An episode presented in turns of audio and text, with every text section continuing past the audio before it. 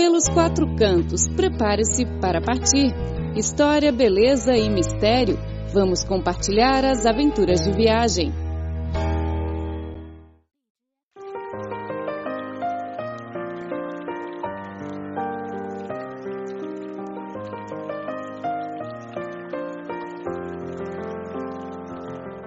Ouvintes! Sejam bem-vindos ao programa Pelos Quatro Cantos. Hoje vamos viajar para a província de Yunnan, lá de um lugar bem tranquilo e misterioso, distrito autônomo tibetano de Diqing, mais conhecido como Shangri-La.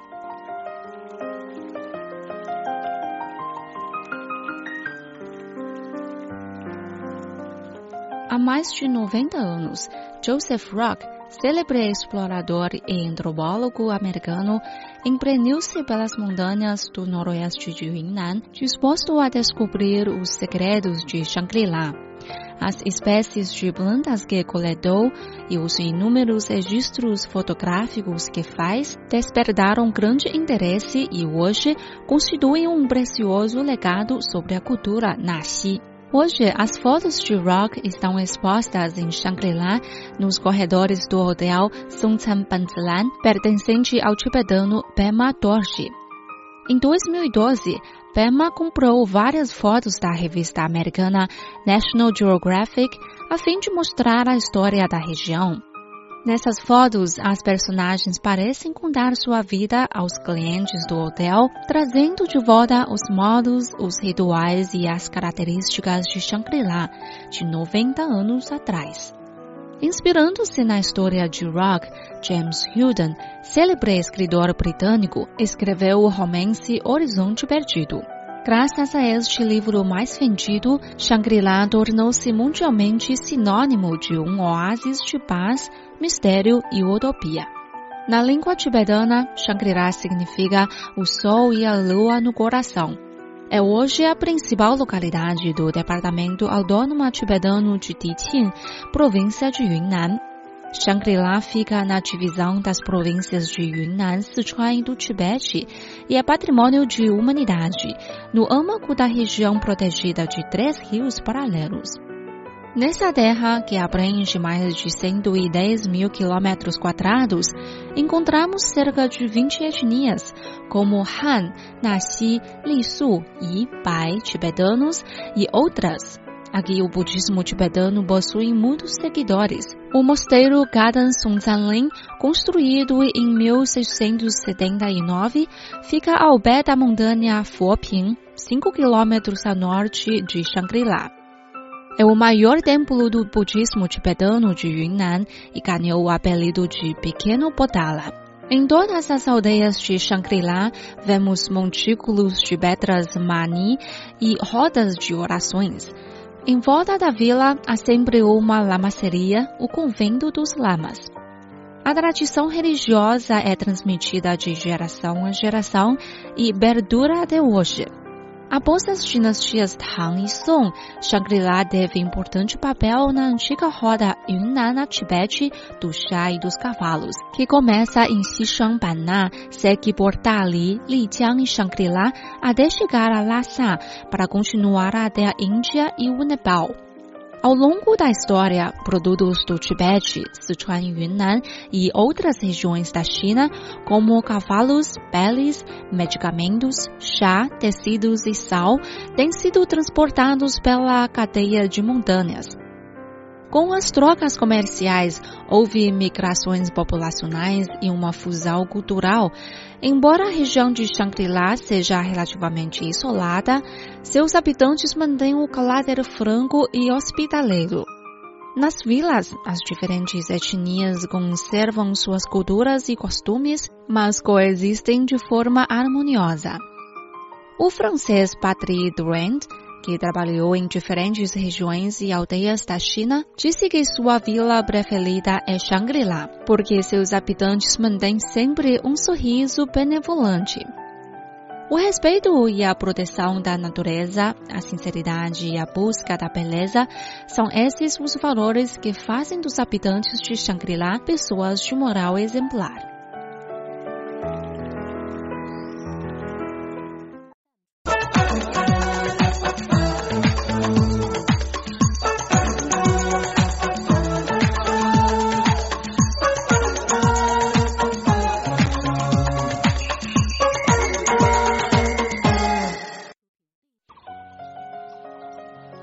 Hotel Songzhan Lugu, situado entre o mosteiro Gadan Songzhanlin e a vila de Canaan, é um dos melhores hotéis da China.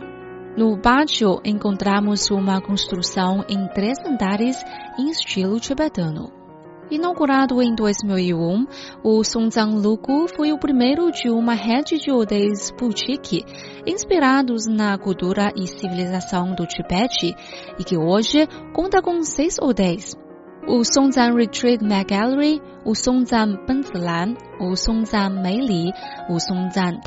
e o Songzhan Cizhong, todos na região de Shangri-La, em Diqing. Em breve, o Songzhan Lijiang e o Hotel Lhasa abrirão suas portas. Por atrás deles está a paixão do tibetano Pema Dorje, um empreendedor que abandonou sua bem-sucedida carreira de produtor cinematográfico na televisão chinesa a CCTV para fundar sua rede de hotéis que hoje é reconhecida internacionalmente pelo seu padrão de qualidade e principalmente inserção nos valores, tradições e sabedorias tibetanas. No início, Bernadorge queria ser apenas uma ponte de comunicação com a cultura tibetana.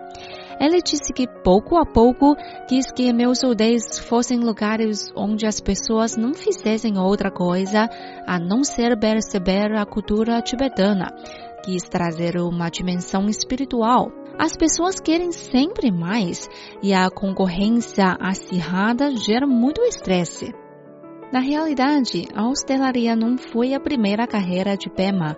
Depois de concluir os estudos secundários, Pema estudou veterinária numa escola rural em Kunming. Dois anos depois, mudou de área e foi estudar a produção de programas para a televisão. A partir de um estágio na TV local de Yunnan, ingressou no Instituto de Cinema de Pequim Lá começou a perceber o quanto a cultura tibetana era desconhecida e como a TV poderia suprir esta lacuna. Em 1992, começou a trabalhar para a CCTV, produziu documentários sobre a cultura tibetana que receberam boas críticas. Entre outros, o filme Retrato das Montanhas, produzido e filmado por ele em 1998, conta a história de uma aldeia de montanha muito tradicional na província de Yunnan e ganhou o prêmio de excelência no evento de premiação de programas de TV em Cannes. Na CCTV, Pema estudava e trabalhava ao mesmo tempo e teve a idade de montar uma plataforma que permitisse que mais pessoas conhecessem a cultura tibetana e assim melhorar a compreensão entre as etnias como uma família multicultural convivendo bem sob o mesmo teto. Nessa época, quando seus colegas viajavam a Diqing, em Yunnan, queixavam-se das más condições de hospedagem naquele lugar mágico, Pena então pensou nos pequenos hotéis boutiques de Paris, onde já se hospedara uma vez perto do Arco do Triunfo, depois de um festival de televisão. Foi então que teve a ideia de fazer suas casas na vila de Kenan, um pequeno hotel bem bonito. Sua família possuía dois terrenos compartilhados por seus pais e mais a irmã e o cunhado, com mais de mil metros quadrados. Em 2001, Pema mandou demolir sua casa e construiu, com 60 mil yuans, o Hotel Songzhan Lugu, com 22 quartos. No mesmo ano, o distrito de Zhongdian, no departamento autônomo tibetano de Diqing, província de Yunnan, foi rebatizado com o nome de Distrito de Shangri-La. O hotel não se tornou rentável de imediato, mesmo convidando para gerenciá-lo especialistas de diferentes países, entre eles profissionais alemães e austríacos. A exploração não dava sinais de melhora. Em 2003, Bema decidiu assumir ele mesmo a gestão do hotel. Passando a morar ali, comunicava-se todos os dias com o pessoal e formou os funcionários ele mesmo, para oferecer aos turistas uma experiência da cultura tibetana totalmente diferente. Graças a esses esforços conjugados, o hotel ganhou renome. Foram empregadas pessoas que conheciam bem a cultura local, que apresentavam a religião, a cultura e a história da etnia tibetana aos clientes.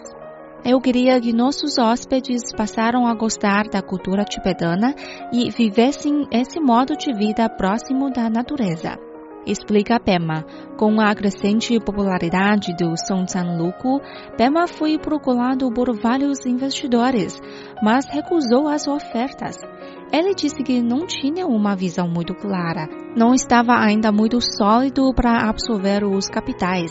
Para Bema, os recursos turísticos de Tiqing são raros, por isso não devemos explorá-los antes de definir bons meios de desenvolvimento, e é preciso transmiti-los às gerações futuras. Bema consagrou quase 10 anos às pesquisas e às experiências. Durante esse período, nunca fez publicidade, nem buscou uma expansão rápida. Em 2006, ele por fim encontrou um sócio com a mesma visão que ele e seu sonho começou a ficar cada vez mais claro.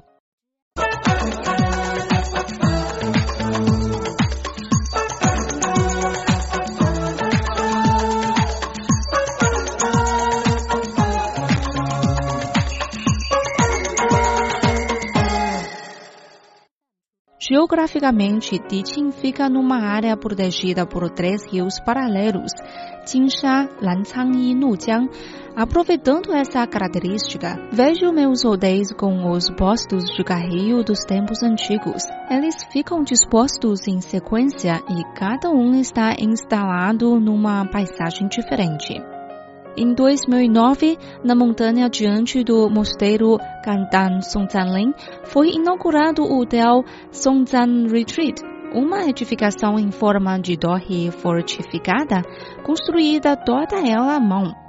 Após o início de 2011, quatro hotéis Songzan abriram as portas um após o outro em Tiqing.